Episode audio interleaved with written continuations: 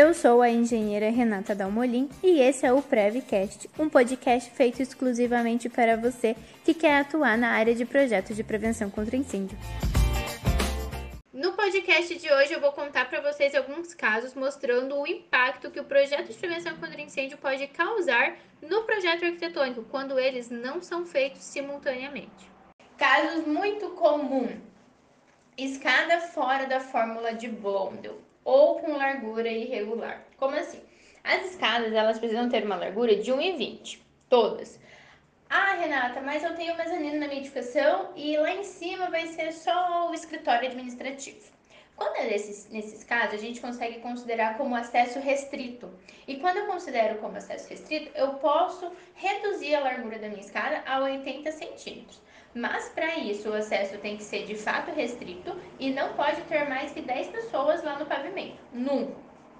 Aí sim a escada pode ter 80 centímetros. Então é muito comum a gente encontrar escada de 60 ou de 80, mas não é acesso restrito, ou de 1 metro e é a escada normal da edificação, que precisaria ter 1,20. Então esse é tipo o principal. Sempre acaba tendo que desfazer e fazer de novo.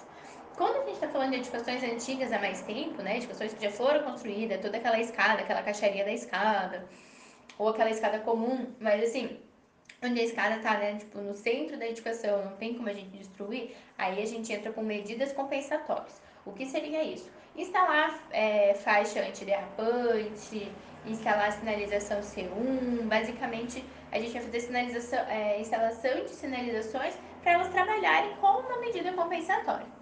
Aí, outro caso muito comum também é ter que refazer a escada por conta da fórmula de Blondel. A escada não atendendo a fórmula de Blondel. O que é a fórmula de Blondel? A fórmula de Blondel é assim: duas vezes a altura do degrau mais a pisada do degrau tem que estar obrigatoriamente entre 63 e 64. Pode ser igual a 64 ou igual a 63, mas tem que estar obrigatoriamente entre eles. Não pode ser 64,5, não pode ser 62,5. Então é muito comum as escadas não passarem. Além disso, a norma sempre dá também as alturas que tem que ter, o, a altura máxima né, que cada degrau pode ter. Então, o normal é entre 16 e 18.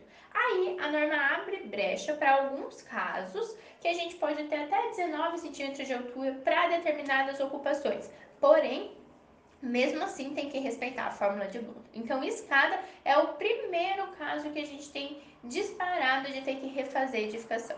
Outro caso muito comum é a central de gás. Até esse tempo a gente comentou lá no Instagram sobre uma edificação que ela não construiu a central de gás ainda, mas já puxou toda a tubulação do gás. E aí, onde eles colocaram é um lugar irregular. Então, eles vão ter que revisar todo aquele lugar, vão ter que destruir a janela que tem e refazer certinho a central de gás. Por quê? Quando nós estamos falando da central de gás, nós temos que entender que ela tem os afastamentos mínimos que nós precisamos respeitar. Por quê? É, se tiver um vazamento de gás, de nada adianta o gás estar lá fora, mas estar do lado de uma janela. Porque a ideia da gente colocar o gás para o lado de fora da edificação é para caso tenha um vazamento, isso não fique né, acumulado dentro da edificação e não tenha uma explosão. A partir do momento que eu coloco o gás do lado de fora, mas do lado de uma janela, se tiver vazamento, vai entrar dentro da minha edificação igual, então não adianta. Por isso que ele tem que estar afastado no mínimo um metro e meio de janela, de ralo, de fonte de ignição. Por quê? Por que, que tem que estar afastado de ralo, Renato? O gás é pesado, então ele tende a ir sempre perto do chão.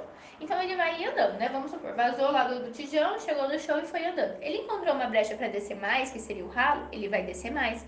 Só que esse ralo, ele tem ligação lá com dentro da casa. Então toda essa tubulação, todo esse gás, ele vai começar a sair lá dentro da casa. E aí, de novo, a gente corre o risco de ter uma explosão. Então, escadas e central de gás é tipo pepino absoluto são os itens que sempre dá problema na hora de regularizar uma edificação. Outro ponto que a gente tem também é saída de emergência. A norma, ela pede que a gente tenha né, 1,20 ali para saídas normais, né, saídas de emergência da edificação, e aí a gente tem que fazer o cálculo da população. E às vezes, pela população, a, o local precisa de uma porta maior do que ela tem. Mas aí o proprietário fala, não, não, mas nunca vai ter tudo isso de pessoas, é, pode deixar desse tamanho que tá. Aí a gente tem que ir atrás de um termo, a gente tem que colocar em projeto, tentar aprovar com layout fixo. Então, é, essas questões de saída de emergência sempre dá bastante pepino. porque acaba que coloca lá uma porta que talvez acha bonito, que combina com o projeto, mas esquece de fato que aquela porta ela precisa ser super útil na hora da evacuação do local. Isso também acontece com a distância máxima de caminhamento. Eu citei esse tempo lá no Instagram também, uma edificação lá de São Paulo, que foi feito, como sempre, né? Foi feito arquitetônico, foi feito estrutural, foi feito tudo. E a prevenção contra incêndio ficou para ser feita por último. Foi o último projeto que eles resolveram fazer. Quando chegou na nossa mão, a obra já estava começando. A obra já tinha, né, iniciado e tal. E essa edificação, ela não atendia a distância máxima de caminhamento.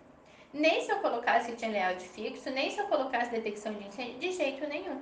Então a gente teve que colocar todas as exigências extras que, que a norma pede para tentar chegar num acordo com o corpo de bombeiros. E o acordo que a gente chegou foi o seguinte: que a gente, ele ia aceitar é, a distância do jeito que a gente tinha colocado, teve que instalar detecção, teve que instalar hidrante, teve que colocar mais uma saída.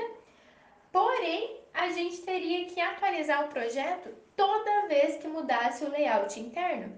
Então, olha só o pepino que esse cliente vai ter agora, porque é uma sala para alugar. Então, pensa só, toda vez que ele alugar a sala, ele precisa é, regularizar o projeto, atualizar todo o projeto no Corpo de Bombeiros. O que não precisaria caso não mudasse nada nas questões de medidas de segurança. Então, o que é a distância de caminhamento? É a distância que a norma fala para nós de saída. Então, por exemplo, o local mais longe da minha edificação até a saída da edificação. Quantos metros dá? Quantos metros a pessoa tem que correr para sair dessa edificação? E a norma coloca lá, né? É, as ocupações e quais distâncias que a gente tem que percorrer. Então, quando não atende, a gente precisa ir atrás de medidas compensatórias novamente. Porém, as medidas compensatórias em caso de distância de caminhamento são coisas já muito caras. Não é mais plaquinha e faixa antiderrapante, que nem o caso da escada. Já é detecção de incêndio, hidrante, chuveiro automático, são coisas que acabam tornando custosa toda a, a, a construção. Por isso que, novamente, eu repito que nós temos que fazer o projeto de prevenção contra incêndio junto com o arquitetônico.